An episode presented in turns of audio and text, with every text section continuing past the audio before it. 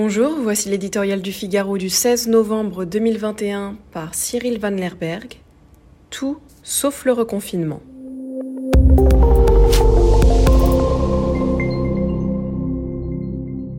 Depuis le début de la pandémie, la tentation est grande de se raccrocher à des solutions miracles pour mettre fin à la crise.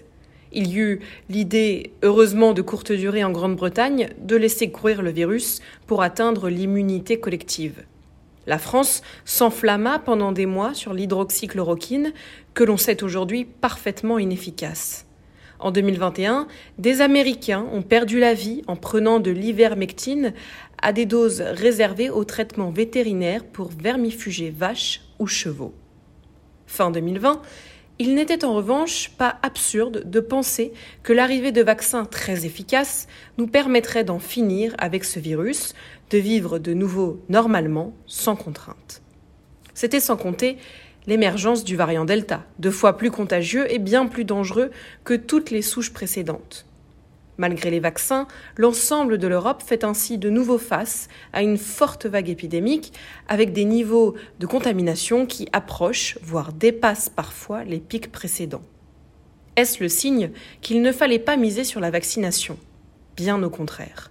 Dans les pays d'Europe de l'Est, où la couverture vaccinale stagne par endroits en dessous de 30%, la mortalité flambe, ce qui n'est pas le cas dans l'ouest du continent, globalement bien plus vacciné. En France, l'épidémie repart, mais grâce aux mille feuilles de protection que constituent les vaccins, les doses de rappel, les masques, les gestes barrières et le pass sanitaire, le gouvernement a toutes les cartes en main pour éviter le pire, soit un reconfinement dû à une saturation des services hospitaliers. C'est pour éviter cette terrible privation de liberté que les Français ont accepté cet été la contrainte que constitue le pass sanitaire. Ils n'accepteraient pas qu'on revienne sur la promesse qui leur a été faite.